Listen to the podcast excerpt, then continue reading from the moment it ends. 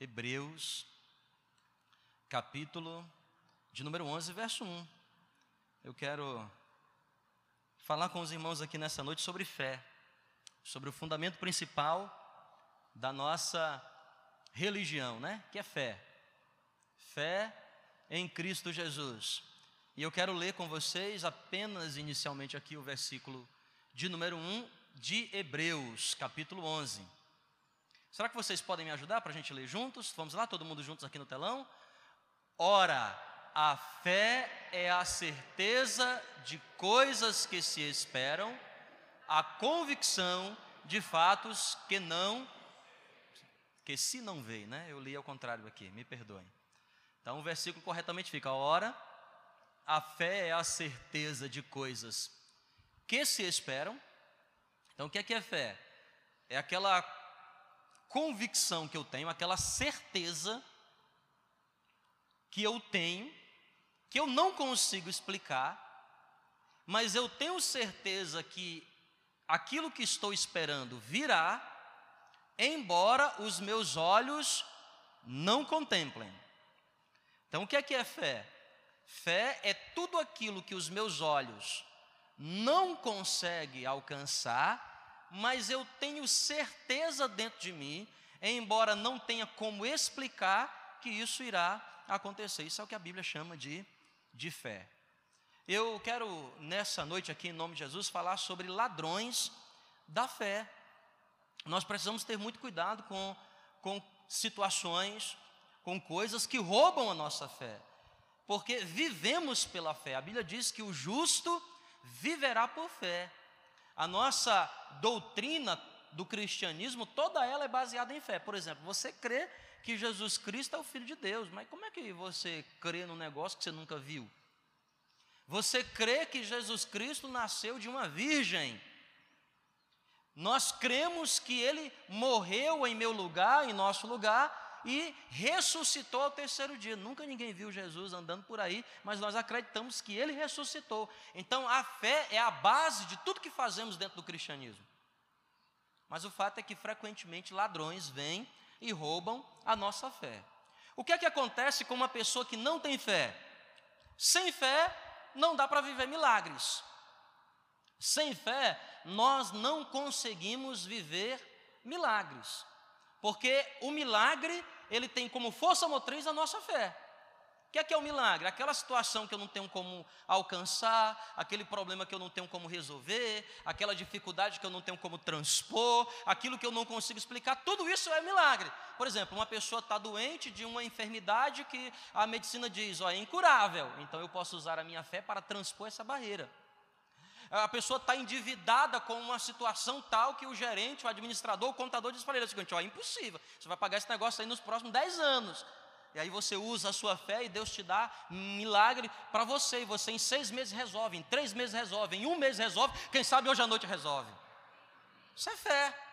Não podemos viver milagres sem a fé. Quando a fé vai embora, a gente também não consegue vencer as grandes tempestades que nos norteiam. Certa vez Jesus estava atravessando o mar da Galileia com os seus discípulos, e a Bíblia diz que Jesus resolveu dormir, porque ele estava muito cansado, tinha ensinado o dia inteiro e resolveu tirar um cochilo. Na verdade, não era um cochilo, ele estava num sono profundo, porque diz a Bíblia lá no Evangelho de Mateus, capítulo 8, que as tempestades, os ventos sopravam, de tal maneira que água ia entrando dentro do barco e Jesus nem sequer acordava. Os discípulos foram lá acordá-lo, portanto, Jesus estava num sono profundo. Jesus então desperta e Jesus chega para aqueles homens e diz assim: oh, meninos, vocês, oh, meninos de pequena fé, homens de pequena fé, vocês têm pouca fé. E aí Jesus estende a mão e repreende os ventos, e repreende o mar, e a tempestade ela passa. Sem fé eu não posso vencer as tempestades da, no, da minha vida. Eu, eu preciso da fé para vencer as situações mais complicadas que eu vivo, e todo ser humano, inevitavelmente, na vida passará por situações complicadas. Todo ser humano, mais cedo ou mais tarde, vai viver situações difíceis. Nós precisamos da fé para vencer essas coisas, porque com a fé eu posso transpor o intransponível, eu posso ver o invisível. Gente, vocês estão entendendo o que eu estou falando, amém? Sem fé, nós afundamos. Quem não lembra da passagem do Evangelho de Mateus, capítulo 14, que Pedro, dentro do barco, no meio de uma tempestade, diferente dessa que eu acabei de contar, Jesus estava no monte, Jesus vem caminhando sobre as águas, Jesus fala para todo mundo: não tenham medo. Pedro diz: Se és tu, Senhor, manda-me ir ter contigo. Aí Pedro desce do barco, começa a andar sobre as águas, mas a Bíblia diz que ele repara, ele olha para tudo que está ao seu redor e ele começa o que? A afundar. Querido, presta atenção: sem fé nós afundamos. Sabia disso? Sem fé, seu casamento afunda. Sem fé, sua empresa afunda. Sem fé, sua vida profissional afunda. Sem fé, sua vida pessoal afunda. Sem fé, até a tua religião afunda se você não tiver fé. Sem a fé, nós não conseguimos agradar a Deus. Hebreus capítulo 11, verso 6 diz que sem fé é impossível agradar a. Então nós precisamos aprender a preservar a nossa fé. Como é que eu faço para poder cuidar da minha fé? A primeira coisa que eu preciso é cuidar dos inimigos da minha fé. Eu preciso combater os ladrões de fé. Os ladrões que vêm para roubar a minha fé. E eu quero aqui, em nome de Jesus, rapidamente, falar de quatro delas. Você pode me ouvir, amém? Quatro delas. A primeira está em Mateus capítulo 13, verso 53 até o 56. Evangelho de Mateus, capítulo 13, versículos 53 até o 56. Por favor. Mateus, capítulo 13, versículo 53. Tendo Jesus proferido estas palavras, retirou-se dali. E chegando à sua terra, na sua terra natal, ensinava-os na sinagoga, de tal sorte que se maravilhavam e dizia: De onde lhe vem esta sabedoria e estes poderes miraculosos? Não é este o filho do carpinteiro, porque Jesus estava na sua própria terra. As pessoas conheciam o pai de Jesus, o José. Não é este o filho do carpinteiro? Não se chama sua mãe Maria? E seus irmãos Tiago, José, Simão e Judas, todos os irmãos de Jesus, filhos de José e Maria. Verso 56. Não viveram entre nós todas as suas irmãs? De onde lhe vem, pois, tudo isto? Primeiro ladrão de fé. Anote aí. A nossa racionalização. Meu irmão, o primeiro ladrão, ladrão em primeira instância, que se manifesta contra a nossa vida, primeiro ladrão que vem para roubar a nossa fé, é o próprio dom que Deus nos deu de nos distinguir dos demais animais, porque somos nós racionais. O problema não é a, a capacidade que a gente tem de pensar e de ponderar. O problema é quando essas coisas são exageradas. Racionalização. Uma pessoa racional demais. Olha o que está acontecendo aqui, diz a palavra de Deus, que Jesus passou o dia inteiro ensinando na sua terra natal, em Nazaré. E a Bíblia diz que as pessoas ficavam impressionadas com a autoridade de Jesus, as pessoas ficavam impressionadas com a maneira como Jesus ensinava e com os milagres que Jesus fazia. Então as pessoas começaram a racionalizar. As pessoas começaram a pensar: escuta, mas de onde vem a autoridade desse que vos fala? De onde vêm esses poderes miraculosos? Por acaso, vamos montar aqui as equações. Não é ele o, o, o filho do carpinteiro? Tu não te lembra não desse menino aqui, adolescente, correndo, até um dia desse ele estava aqui entre a gente? Não é ele o filho de Maria? Não, não vive no nosso meio, entre nós, os seus irmãos? As suas irmãs não estão entre nós? Gente, vocês estão entendendo? As pessoas tentando racionalizar aquilo que Jesus fazia. Sabe qual é a consequência disso? verso 58 desse mesmo capítulo. Olha o que diz o versículo 58.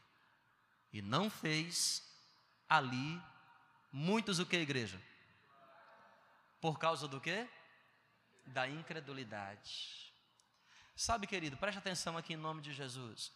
Não deixe a racionalização roubar a fé que o Espírito Santo de Deus coloca dentro do seu coração.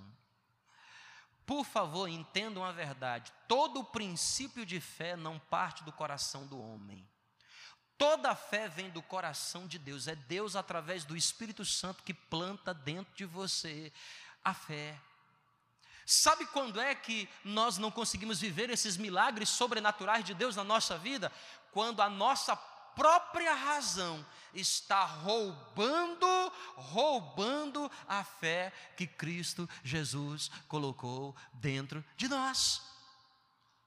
Muitas vezes o Espírito Santo de Deus brota em nosso coração sonhos, sonhos que às vezes são mirabolantes, Muitas vezes o Espírito Santo de Deus põe dentro da gente uma fé, uma certeza, que mesmo diante das circunstâncias que tudo mostra ao contrário, lá dentro do nosso coração a gente diz assim: não, mas é um negócio que me impulsiona, eu creio que vai dar certo. Ou seja, o Espírito Santo de Deus dizendo para você assim: ó, vai dar certo, vai dar certo. O Espírito Santo de Deus dizendo, vai se concretizar. Mas a tua razão, a tua razão diz o quê? O que é que a tua razão diz?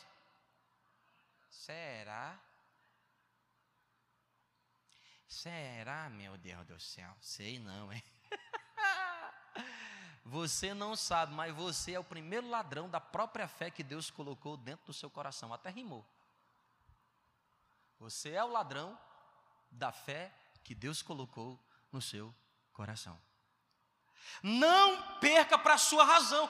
Pastor, como é que eu pego para minha razão? Quando você faz que nesse povo aqui, ó, tá tentando entender o que não se pode explicar. Ei, meu irmão, está tentando entender aquilo que nós não temos capacidade de explicar. A fé não tem explicação. É quando você para e tenta colocar tudo à luz da lógica. Você diz assim: não, mas esse negócio não tem lógica. Não, mas esse negócio não, não, não tem lógica, porque 2 mais 2 é 4 não, não, tem sentido, essa situação não tem sentido, mas lá dentro do teu coração, Deus coloca uma fé, brota dentro de você uma fé que diz para você assim: seja, mesmo contrário à lógica, mesmo contrário a tudo aquilo que você consegue equacionar, eu, o Senhor Deus, posso dizer para você: sim, vai se realizar. Quem pode dar um glória a Deus aqui nessa noite?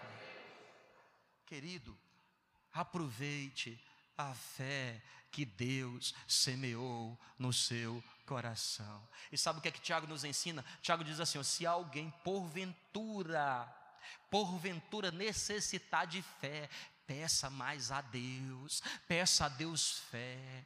Seja como Pedro, um cara, meu irmão, um, por isso que muitas vezes na nossa vida não temos que ser que nem Pedro mesmo, irmão.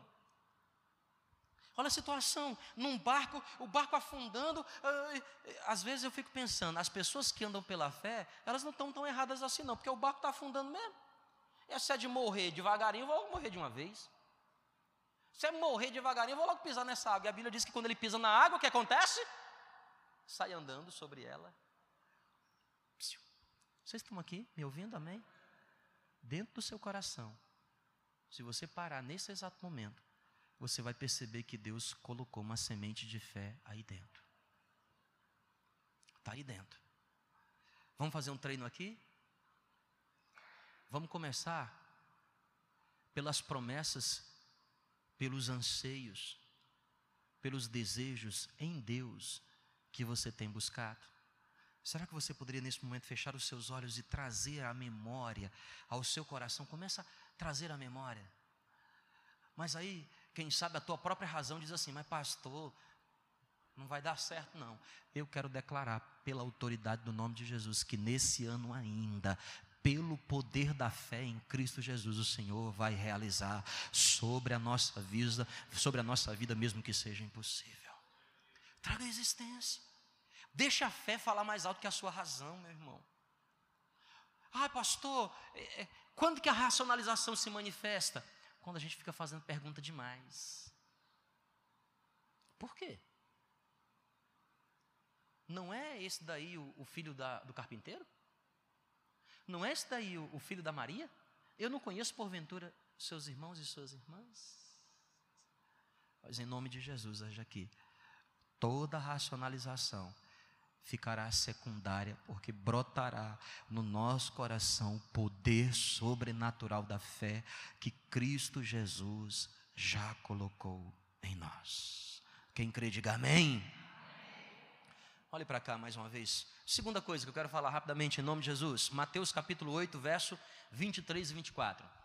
Evangelho de Mateus capítulo 8, versículo 23 e 24. Ladrões de fé. O primeiro é a racionalização. O segundo, Mateus capítulo 8, versículo 23 e versículo 24 a palavra de Deus nos ensina, os meninos ali estão demorados, deixa eu ir aqui na minha, ó, rapidamente, papel. Mateus capítulo 8, versículo 23. Então, entrando ele no barco, seus discípulos o seguiram. E eis que sobreveio no mar uma grande o quê? De sorte que o barco era varrido pelas ondas. Entretanto, Jesus estava fazendo o quê? Dormiam. Verso 25: Mas os discípulos vieram acordá-lo, clamando: Senhor, salva-nos, pereceremos. Perguntou-lhe Jesus, perguntou-lhes então Jesus: Por que sois tímidos, homens de pequena fé? E levantando-se, repreendeu os ventos e o mar, e fez-se o quê? Grande bonança. O segundo inimigo da nossa fé o segundo ladrão da nossa fé, o primeiro é a racionalização, o segundo são as circunstâncias da vida. Note como as circunstâncias da vida são capazes de roubar a nossa fé. Todos nós atravessamos momentos difíceis. Todos nós cruzamos tempestades como as tempestades têm o poder de roubar a nossa fé. Os discípulos, irmãos, estavam acabaram de vir de uma multiplicação, de um grande milagre que Deus fez.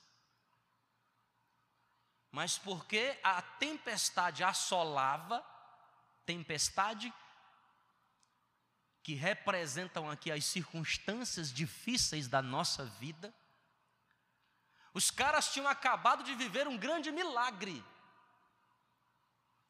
Exatamente como o povo vivera no Egito. Deus fez dez milagres. O milagre maior, Faraó liberar o povo. Mas agora o povo, diante do mar vermelho, circunstâncias, problemas, de um lado problema, de outro lado problema, se olhava para trás, problema maior ainda, e na frente uma barreira intransponível. O que é que acontece quando as circunstâncias se manifestam? Elas roubam a nossa fé. O que é que o povo fazia então? Reclamava: Moisés, foi para isso que nos tiraste do Egito para morrer aqui nesse deserto? É. Vocês estão aqui ainda, amém? Não? Não deixe as circunstâncias roubarem a sua fé. Sabe quando é que você deixa? Quando você fica olhando para tudo que está ao seu redor e percebe que as coisas não estão indo bem. Quando você olha para o seu redor e, e as coisas não estão indo muito bem, aí aquilo começa a roubar a tua fé. Porque o que, que nós esperamos? Nós esperamos sucesso. Nós esperamos que as coisas deem certo. Nós esperamos vitória. Mas quando nós experimentamos derrota, quando nós experimentamos escassez, quando nós experimentamos dificuldade, a primeira coisa que acontece conosco é o quê? A nossa fé começa a ser diluída, a nossa fé começa a ir embora. As circunstâncias, elas roubam a nossa fé as impossibilidades. E não somente aquilo que é impossível, mas principalmente o olhar negativo diante da impossibilidade. Vocês estão entendendo, gente, o que eu estou falando? Você olha para a barreira, a tua razão diz assim: não posso passar, não tem escada. Não posso passar. Não sou Homem-Aranha, não tenho como passar. Então a tua racionalização te impede de transpor o intransponível. Mas também a circunstância. E quando você olha para ela de maneira negativa, como é que você olha para ela? Meu Deus do céu, é alto demais. Meu pai do céu, é liso demais. Está olhando negativamente.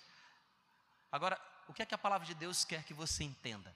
Você olha para a barreira, você olha para as circunstâncias, você vê aquilo que os teus olhos te mostram, mas lá dentro do teu coração brota a fé que diz assim: Não sei como Deus fará para eu transpor, mas eu sei que eu vou superar esta barreira.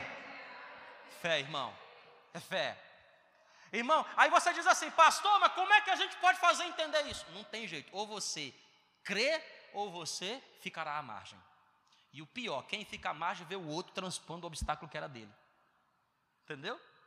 Vai ficar, meu Deus, como é que ele conseguiu subir naquela parede? Não é possível, é o Homem-Aranha.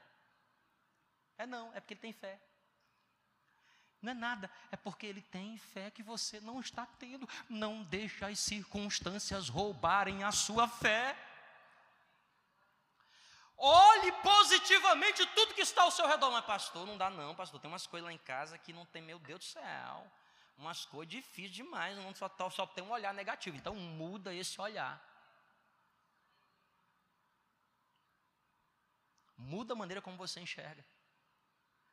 Muda o teu ângulo de visão. E aproveita a fé que Deus colocou dentro do seu coração e transpõe essas circunstâncias. Passa a ter um olhar positivo, irmão acha beleza em alguma coisa, sabe por quê? O negativo sempre vai te colocar para baixo, irmão. E como é que a gente começa a perder a fé? Fica difícil, fica complicado, depois que fica complicado você só vê complicação, e depois que você vê complicação, você começa a dizer para você mesmo: é verdade, eu nasci assim mesmo, eu nasci para sofrer mesmo, isso acontece comigo mesmo, e eu não é isso mesmo, é porque eu pequei, é que eu estou errado, eu nasci assim, eu vou acabar com o mundo. Não é dessa forma. Você tem que olhar como Deus enxerga. Como é que Deus está enxergando? Todo mundo olhou para a prostituta e olhou como? Negativamente. Você foi pego em adultério, pedra em você. Aí como é que Jesus olha? Positivamente. Como é que ele vê? Ainda tem solução para você. Vai e não peques mais. Como é que todo mundo olhava para Zaqueu? É o ladrão aí, ó. Pense no baixinho ladrão. O que ele não tem de altura, tem de roubo. Pense. Aí como é que Jesus vê? Desce da árvore, Zaqueu, porque eu vou estar na tua casa. Hoje verei a glória de Deus na tua vida. É fé, irmão. Como é que a sociedade olhava para Pedro? O zangado o pavio curto. Não era não? Como é que as pessoas olhavam para Mateus? O ladrão, porque ele era coletor de impostos. Como é que as pessoas olhavam para João? O chorão. Só sabe chorar, menino. Para de chorar. Mas como é que Jesus via? Jesus olhou assim: Nossa, esse cara aqui é bom, hein? Esse tal de Levi vai escrever. Esse cara é bom, vai escrever o Evangelho. Olhou para Pedro e falou assim: Nossa, pensa no cara pavio curto. Esse cara é bom. Esse cara aqui, o inferno diante dele vai dar uma surra. E, tu és Simão, agora é Pedro, e sobre esta pedra edificarei a minha igreja. Quem é você? João. Ô oh, Joãozinho, Joãozinho, que tirou os oito na escola. Joãozinho, ô oh, Joãozinho. Joãozinho, que todo mundo conta piada sua, Joãozinho, você vai ser o último a morrer, sabe por quê? Você vai viver tanto, Joãozinho, e eu vou te amar e tu vai me amar. Ei, irmão, presta atenção aqui, quem está entendendo, diga glória a Deus. Ah, como eu queria ter palavras melhor para saber explicar para você, mas eu não tenho. Você tem que crer. Você tem que olhar. Olha para o obstáculo, irmão. Olha para ele e faz como, como Josué olhou. Josué olhou para o obstáculo e falou assim: Rapaz, céu, olha, mas que da hora, hein? Uma muralhazinha grande. Bem que Deus podia ter mandado eu começar lá para o Ai, que a muralha é pequena, mas é para Jericó. Rapaz, céu, aí ó. Que pepino grosso que eu tenho para resolver. Não basta substituir Moisés, temos que transpor essa muralha. Vou escrever meu nome na história. Vou escrever meu nome na história.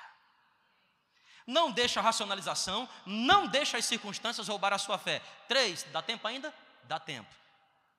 29 graus e 9. Eu olhei, foi o grau. 20 horas e 42 minutos. Vamos lá rapidamente aqui, ó. Mateus capítulo 14. John, me ajuda aí, John. 14 de Mateus, versículo 31. Evangelho de Mateus, capítulo 14, versículo de número 31. Eu quero falar aqui sobre o terceiro ladrão, terceiro ladrão da nossa fé. Quem ainda está interessado em ouvir, diga amém. Obrigado, fica aí um pouquinho. 14, 31, olha o que diz. E prontamente Jesus, estendendo a mão, está falando do Pedrão que estava andando sobre as águas. Tomou e lhe disse: Homem de pequena fé, porque o quê? Está aí, ó. Pense num ladrão voraz. Dúvida. Dúvida. Entendeu?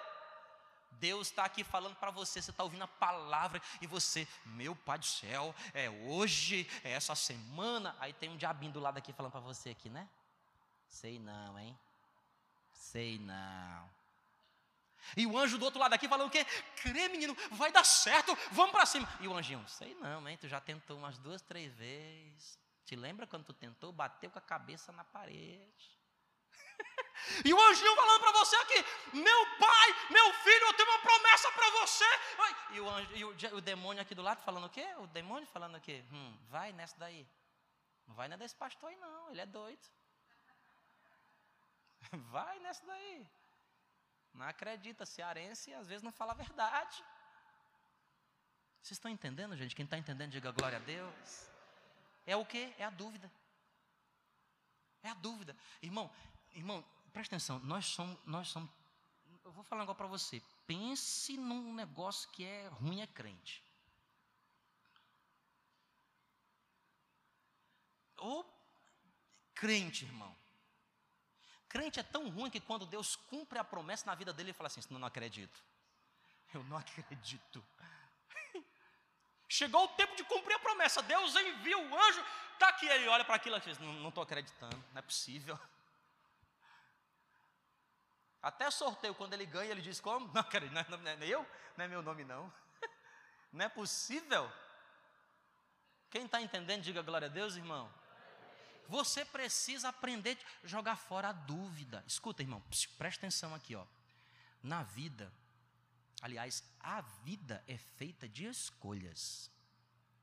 E todo dia você tem dois caminhos: o caminho da dúvida e o caminho da certeza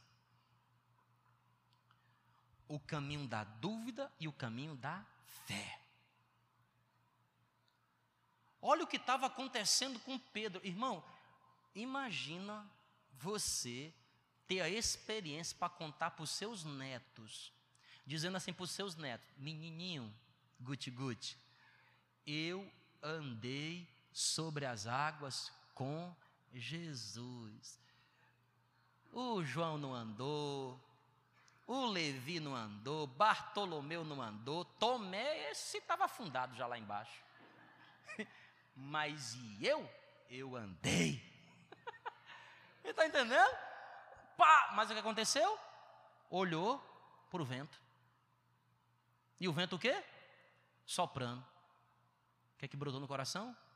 Dúvida. É isso é impossível. Eu, eu sou uma pessoa experiente, sou pescador, eu sei que esse negócio aqui é impossível. Aí a dúvida fez com que com ele? Às vezes nós estamos decolando alto nas asas da fé. Às vezes nós estamos indo forte nas asas da fé. Aí o diabo sempre envia um mensageiro lá do inferno, do quinto dos infernos, às vezes do sétimo dos infernos, para brotar dentro do seu coração o quê? Dúvida. Dúvida. Sei não, hein?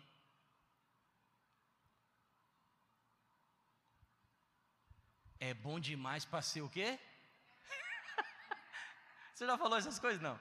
Não, não o quê?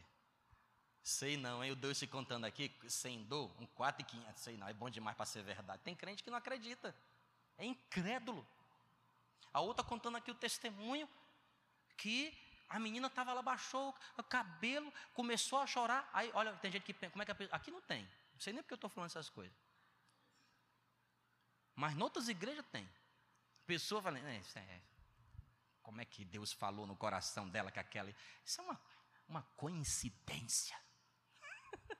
Está equacionando, racional. Nunca vai experimentar o melhor de Deus. E o melhor de Deus para a vida do ser humano é fé. Nós somos corpo, alma e o quê? O corpo é limitado. O pó vai voltar para a terra. Nós somos alma, nossa alma é limitadíssima. Eis o motivo pelo qual um em cada quatro seres humanos terá um problema de saúde mental nos próximos cinco anos. Estatística da Organização Mundial da Saúde. Nossa alma é frágil demais, irmão. Agora, a única coisa que é expansiva é o nosso espírito. O nosso espírito não tem limite, sabe por quê? Porque o nosso espírito que define quem, fa, quem de fato nós somos vem de Deus, e eu posso viver o impossível. Aí você fica preso nesse corpo. Aí que está meio coisado. Quem está entendendo, diga glória a Deus. Último ladrão da nossa fé. Qual é o primeiro? Nossa, eu gosto de pregar aqui de quarta-feira que eu sinto a empolgação de vocês assim. Né? Vocês aumentam a minha fé com a empolgação de vocês, acredita? Ainda bem que a minha fé está em Cristo Jesus. Vamos lá, qual é o primeiro? Qual é o segundo? Qual é o terceiro? Dúvida. E anote aí o quarto. Quarto é frieza espiritual. Frieza espiritual. Tem crente pentecostal aqui nessa noite, amém ou não? Meu Pai do céu, se depender desse amém. Hebreus capítulo 11, versículo de número 6. Hebreus, irmão, frieza espiritual. Pensa no negócio para roubar a fé, é frieza espiritual. Porque a fé é como uma locomotiva. Te lembra da locomotiva? Tem que colocar a lenha, tem que queimar a lenha na locomotiva para tirar ela do lugar. Fé precisa de brasa. Fé precisa de fogo. Fé precisa de aquecimento espiritual. Frieza espiritual não tem como agradar a Deus, é o que diz o verso 6. De fato, sem fé é impossível o quê? porque é necessário que aquele que se aproxima de Deus creia que ele existe e que se torna galardoador dos que o quê? O buscam. Está aqui a palavra-chave é buscar. Buscar. Escuta, você é daqueles que buscam ou você é daqueles que é encontrado? Tem dois tipos de crentes nas igrejas. Tem os que buscam e tem os que são o quê? Encontrados. É como se você estivesse varrendo a sua casa, perdeu a chave. Tem crente que é chave, que está esperando quem? Está esperando alguém encontrá-lo. Mas tem gente que é vasculhador. Tem gente que é buscador. Tem gente, escuta, presta atenção aqui, tem gente na igreja que só espera. Tem gente que na igreja que só, só espera. Ele não busca nunca, ele está só esperando, esperando, esperando. Ai, mas Deus vai fazer. Ai, mas a vontade de Deus. Ai, mas um dia vão me notar. Ai, eu tenho tanta vontade de servir, mas nunca ninguém me chamou. Ai, ele só espera. Mas tem daqueles que são ousados. Daqueles que vêm para as reuniões e eles vêm assim: eu vim buscar Deus hoje. Eu vim buscar a presença de Deus. Tem gente que vem para a igreja e ele espera do louvor o quê? Que o louvor o encontre. Ah, o louvor não me encontrou hoje, mas tem gente que vem para a igreja e ele quer encontrar o louvor. Irmão, pode cantar quem for, do jeito que tiver, desafinado como for, é o que for. Eu vim adorar a Deus. Tem gente que vem para a igreja e espera a mensagem encontrar ele. Ai, tomara que Deus use o pastor, que aquela mensagem venha de encontro, que nem uma flecha no meu coração. Mas tem gente que diz assim: eu não sei nem o que, é que vai pregar, mas eu sei que vai ser para mim. É quem busca. Vocês estão entendendo? Vem para a reunião de oração de sexta-feira. Os que esperam. Oh, eu não vejo a hora. O pastor vai colocar a mão na minha cabeça. Coloca, pastor, coloca. Coloca a mão aqui na minha Coloca a mão. Não colocou. Não falou em mistério comigo. Não trouxe uma revelação para mim. É gente que espera. Mas tem gente que vem para a igreja e vem para quê? E vem para buscar. Nossa, meu Pai do céu, vou dobrar meu joelho aqui agora. Jeová, Deus Todo-Poderoso, vou te buscar. Meu irmão, quem busca, encontra. Agora, quem espera? Quem espera perde o avião, meu irmão. Quem espera perde o avião, mas o avião vai ficar esperando você. É? Atenção, senhores passageiros com destino ao Rio de Janeiro. Estou passando com um helicóptero e uma corda para pegar você na Nazareno. Larga a mão, filho, você tem que ir para o aeroporto, a aeronave para lá. Mas eu comprei na classe executiva. Nem tem aqui para começar.